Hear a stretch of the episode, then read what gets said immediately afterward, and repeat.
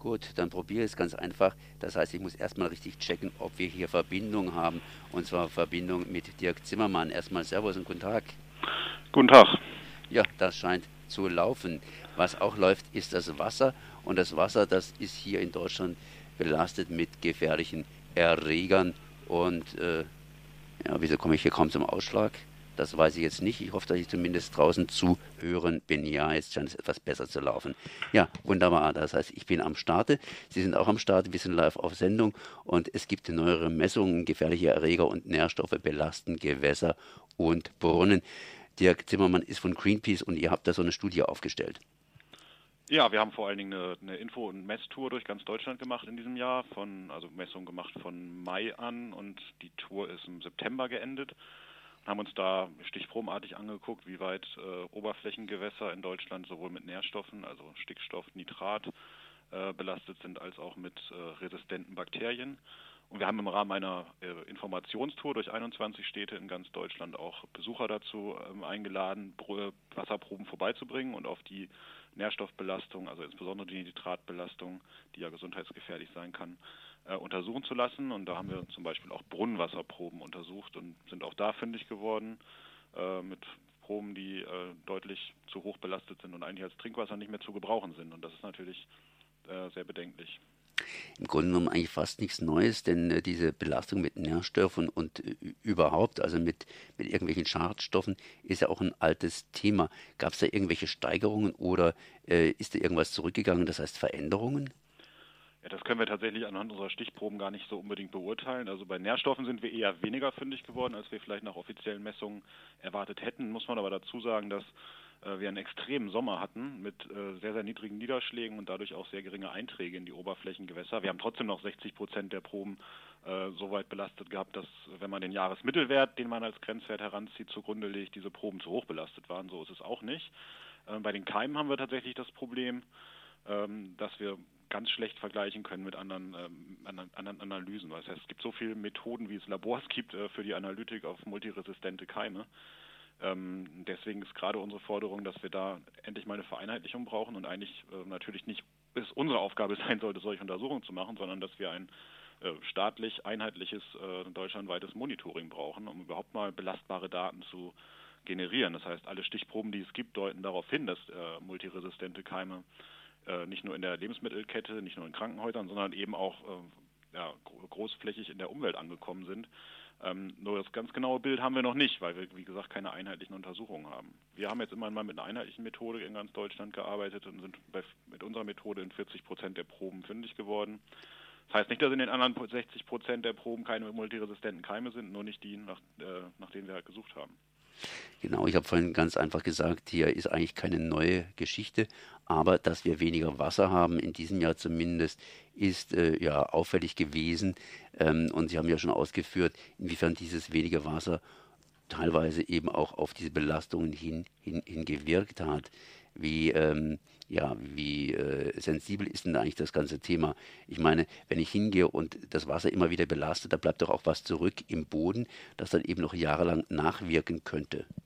Genau, das wird jetzt die Situation sein, ne? dass die im Sommer jetzt relativ äh, wenig Einträge stattgefunden haben, beziehungsweise wenn man an den Boden denkt, Austräge aus dem Boden durch Niederschläge ähm, und auf der anderen Seite die Pflanzen sehr, sehr schlecht gewachsen sind dieses Jahr. Wir haben eher schlechte Ernten gehabt in großen Teilen Deutschlands.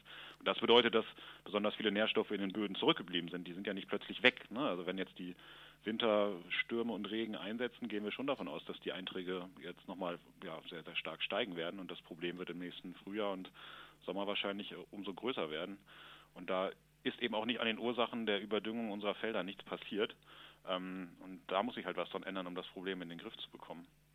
60 Prozent der von Greenpeace, also von Ihnen gemessenen äh, Wasserproben, sind äh, über dem gesetzlichen vorgegebenen äh, Stellwert.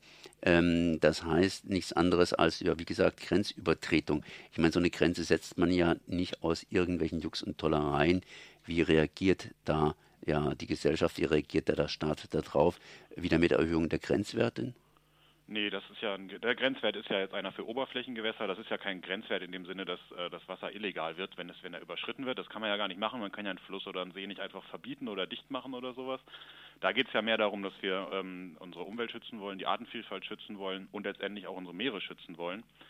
Ähm, da wird in, auf europäischer Ebene diskutiert, ob man die sogenannte Wasserrahmenrichtlinie aufmacht, weil Deutschland verfehlt ja auf ganzer Breite ähm, die Zielwerte, die die Europäische Union äh, gestellt hat für den Schutz unserer Gewässer, die letztendlich auch den Schutz des Grundwassers bedeuten und unseres Trinkwassers. Ähm, da ist Deutschland dieses Jahr ja auch verurteilt worden vom Europäischen Gerichtshof wegen mangelhaften Schutz des, äh, unserer Gewässer und unseres Trinkwassers. Und da muss eigentlich äh, an den Ursachen bearbeitet werden. Ne? Dass die liegen in der Überdüngung unserer, unserer Felder in der weiträumigen und da hat die Tierhaltung einen ganz entscheidenden Anteil dran. Dadurch, dass in vielen Regionen Deutschlands einfach viel mehr Tiere gehalten werden, als einerseits von der Fläche ernährt werden können, die ein Betrieb hat, und andererseits auch äh, viel zu viel Dünger anfällt, Gülle vor allen Dingen, ähm, als auf den Flächen eines Betriebes ausgebracht werden können. Und da muss mittelfristig an den, der Ursache der, der schlechten Haltung von viel zu vielen Tieren gearbeitet werden. Wir haben ja uns die Folgen dieses Jahr unter anderem auch ähm, in der Ostsee angeguckt. Wir sind mit einem Aktionsschiff und ähm, ähm, mobilen Labor auf der Ostsee unterwegs gewesen und haben uns die Auswirkungen der Überdüngung, äh, die eben in den Meeren letztendlich ankommt, angeschaut. Das kommt, führt halt dazu, dass die Nährstoffeinträge das Algenwachstum in der Ostsee anregen können. Diese Algen sterben im Herbst ab, es kommt zu einer Sauerstoffzehrung und es ähm, bilden sich sogenannte tote Zonen in der Ostsee, in denen es fast kein Leben mehr gibt. Ähm, das ist ein Phänomen, das breitet sich in der Ostsee mehr und mehr aus in küstennahen Gewässern. Und das ist eben in der Ostsee besonders problematisch, weil, wie Sie gerade gesagt haben, ähm, diese Nährstoffe verschwinden nicht aus der Umwelt und in der Ostsee sind sie besonders lange vorhanden, weil es wenig Austausch mit anderen Meeren gibt.